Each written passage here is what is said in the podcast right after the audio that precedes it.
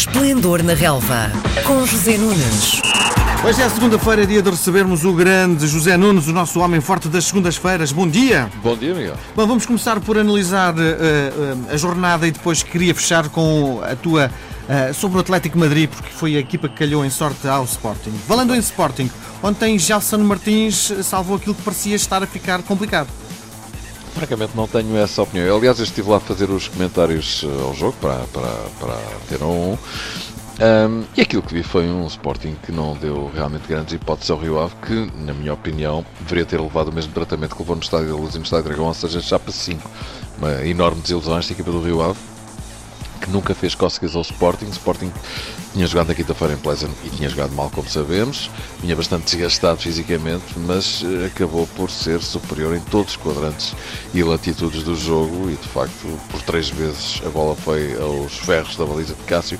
Cássio que foi o melhor jogador em campo e o Sporting ganhou por dois e podia ter ganho por cinco, uh, francamente. Não gostei do Rio Ave, equipa que ainda precisa aparecer com outra cara, muito defensiva ao contrário daquilo que costuma fazer, que é discutir os jogos. Provavelmente o seu treinador Miguel Cardoso terá pensado que por ter jogado de outra forma no Estádio da Luz e no Estádio Dragão tinha levado enfim, as tais goleadas, mas o que é facto é que ontem mesmo com três centrais, dois laterais, dois trincos, só não levou cinco por milagre. Portanto, francamente, aquilo que me pareceu foi que o Sporting regressou às boas exibições, mas também com muita fragilidade por parte do Rio Ave. E o que é facto é que o Sporting conseguiu manter a distância tanto para cima como para baixo. Atenção ao Braga que está em super forma. E, e, pronto, e venha a pausa do campeonato que Jesus vai precisar dela. Sim, e o Jesus queixava-se na conferência de, de imprensa antes de, de, lançamento do jogo e a pergunta impõe-se é faz sentido ele queixar-se daquela forma? Os jogos não estão marcados, os jogos, os jogos da seleção estão marcados com algum tempo de antecedência. Pois, por acaso acho que tens razão, porque Jesus queixa-se muito, não é? E nem era muito habitual ele fazer isto, mas de facto eh, não há conferência de imprensa em que Jesus não, não, não, não se lamente das lesões, dos castigos, dos jogos, do calendário. Eu acho que isso até poderá ter tendência a, a transmitir-se ao próprio inconsciente dos jogadores, mas o Sporting, enfim, umas vezes melhor, outras vezes pior, tem conseguido levar a água ao seu moinho, o que é facto é que está em todas as frentes, já ganhou a taça da Liga, está nas meias finais da taça de Portugal, ainda respira no campeonato e está nos quartos final da Liga Europa. Portanto, uh, isto tem a ver com, com, com aquilo que já falámos aqui várias vezes, uh, Miguel. O Sporting tem uma equipa muito experiente, muito madura, muito sólida e tem jogadores de boa qualidade. E consegue resolver. Uh, abaixamentos de forma e o Sporting neste ano de 2018 quebrou de rendimento claramente em termos exibicionais eh, com a solidez e a experiência e a maturidade dos seus jogadores. Repara que o, o Sporting é claramente a equipa mais velha dos três candidatos ao título. Porto e Benfica têm médias de idade mais baixas, não é? Tens muitos jogadores de 30 e acima de 30 na equipa do Sporting, coisa que não acontece nem no Porto nem no Benfica. São raros os jogadores nessas circunstâncias ou nesse escalão etário. E isto, hum, enfim, foi, foi cirúrgico, foi intencional por parte de Jorge Jesus, que jogadores experientes, sólidos, maduros, para conseguir chegar ao título este ano e acabar com esse com esse borrego de uma vez por todas, já vai no terceiro ano, como treinador de Sporting ainda não conseguiu ser campeão, ele e o Presidente querem muito essa, atingir esse objetivo, continua difícil, francamente, mas acho que apesar de tudo o Sporting pode fazer uma boa época de forma global, se por acaso chegar eh, à conquista de mais títulos e pelo menos a Taça de Portugal, eh, com certeza que vai tentar por todos os meios lá chegar, o segundo lugar do campeonato é um objetivo eh, obviamente imperioso, um, e quem sabe, até o primeiro, repara, se o Benfica ganhar ao Porto e o Sporting ganhar ao Benfica, aí as coisas podem, de facto, ganhar outra dimensão. Um, na Liga Europa, já lá vamos, o Atlético Madrid é, de facto, um adversário muito poderoso, mas também perde, como se viu ainda este fim de semana. Bom, eh, vamos olhar para os outros eh, grandes. Eh, Porto ganha de uma forma clara e um, ehm, nunca tinha visto uma imagem de, do penalti com dois toques e ser anulado. Um, é estranho, não é? É estranho o quê? Os dois toques ou ter sido anulado? Uh, nunca tinha visto nada igual. Uh, e só mesmo, só mesmo o VAR para tentar sim, solucionar, se, uh, aferir isto, não é? Claro. Mais, mais difícil que marcar um, um penalti com os dois pés ao mesmo tempo é só marcar um penalti de pois, cabeça, não é? Sim. Mas, uh, sim, não. Eu acho que foi bem anulado o penalti, porque de facto no momento em que Sérgio Oliveira escorrega, acaba por dar dois toques na bola, apesar de ter conseguido meter na baliza uh, do Boa Vista. Portanto, uh, creio que esteve bem. O, o VAR uh, nessa, nessa situação, tal como também esteve bem em ter voltado atrás na decisão do árbitro expulsar o jogador do Boa Vista, mostrando-lhe apenas um amarelo que se justificava mais. Um, em relação ao penalti falhado por Sérgio Oliveira, continua a saga dos penaltis falhados pelo Porto, uma coisa absolutamente impressionante. Nos dois últimos jogos falhou dois, nos últimos cinco anos já vai em 23. Há aqui de facto uma incompatibilidade na cobrança de grandes penalidades e começa a. Isso treina-se, não é? Pois, uh, admito que eventualmente hum, também a questão mental possa de alguma forma acabar por, por emergir nesta situação.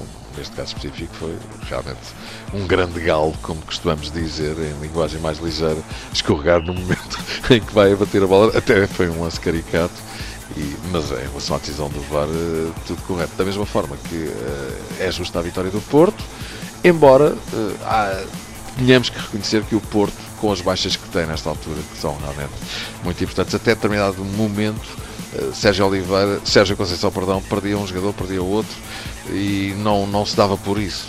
Neste momento não é isso que está a acontecer. O Porto sem Danilo, sem Alex Telles, sem Marega e sem Soares é outra equipa, não está a jogar da mesma maneira, não está a ser tão dominador, tão forte, tão autoritário tão brilhante e, digamos que, embora seja justa a vitória frente ao Boa Vista, percebeu-se que o Porto esteve sempre pouco cómodo na partida e, enfim, o segundo golo acabou por dissipar as dúvidas quanto a um eventual uh, vencedor, uma vez que, enfim, aquele, aquele momento também é bastante caricato do guarda-redes Wagner ter dado a bola ao Herrera uh, acabou por resolver a situação. São situações que acontecem e que o Porto agradeceu naturalmente. Bom, o Benfica sofreu, sempre superior ao seu adversário, mas sofreu até que a bola entrasse e podia não entrar. Sim, mas também aqui, tal como no Sporting Rio Ave, o resultado é 2-0, mas é um resultado mentiroso. O Benfica podia quase ter goleado o Feirense. O Benfica está bem, o Benfica jogou, na minha opinião, eh, bem, fez uma boa partida, uma deslocação muito difícil, a última deslocação ao norte, na qual, enfim, os adversários do Benfica depositavam muitas esperanças da equipa de Vitória perder pontos. O Benfica desta vez não entrou, enfim, de forma soft, entrou forte, é verdade que não marcou como disseste, mas eh, poderia tê-lo feito ainda na primeira parte e na segunda parte, enfim, marcou dois e desperdiçou 4, 5, 6. Rafa é o melhor jogador do Benfica nesta partida, mas em termos de finalização, meu Deus, não é? Acertou duas vezes nos ferros, uh, apareceu não sei quantas vezes isolado à frente do guarda-redes do Feirense, acabou por marcar um golo, está em grande forma, está a ser muito importante para a equipa do Benfica uh, neste momento a sua emergência como jogador no lugar de Sálvio, porque finalmente Rafa mostrou as razões pelas quais o Benfica pagou um balúrdio para o ir buscar, mas a questão da finalização do último passo, não há dúvida que ele tem que ir a trabalhar. Isto é emocional, não é? Sim, penso que é uma questão enfim, de confiança e enfim, quanto mais falhas, mais pensas que podes vir a falhar a seguir, mas de facto é um jogador precioso e que pode ser muito importante ainda para o Benfica nesta ponta final da temporada porque está em super forma. Uhum. Única nota dissonante deste jogo e evidentemente é uma má notícia para Rui Vitória e para os benfiquistas, a lesão de Rubem Dias, eh, que está de facto em grande forma, tinha acabado de ser chamado à seleção, já lá não vai, e parece que está em dúvida para o jogo com o Vitória Guimarães, o que significa que o eterno Luizão pode regressar. Pode, não, com certeza, se Rubem Dias não jogar, vai ser o Luizão quem salta lá para dentro, naturalmente. Para fecharmos a nossa conversa, temos pouco tempo, queria saber a tua opinião sobre o adversário do Sporting, estamos a falar de orçamentos completamente distintos. Sim, embora os orçamentos não ganhem jogos, mas eh, é verdade que estamos a falar de valores faciais diferentes. É verdade que era a pior coisinha que podia ter calhado ao Sporting, este Atlético de Madrid, que é uma equipa fortíssima, segundo classificado do Campeonato de Espanha. Um, era melhor defesa do Campeonato Espanhol, aliás, eu creio que é por aí que o Sporting poderá vir a sentir grandes dificuldades. É muito difícil marcar gols à equipa de Diego Simeone, mas não é impossível, como se viu nesta jornada do Campeonato de Espanha. É verdade que o adversário que defrontou eh, o Atlético de Madrid é uma equipa também forte, o Villarreal.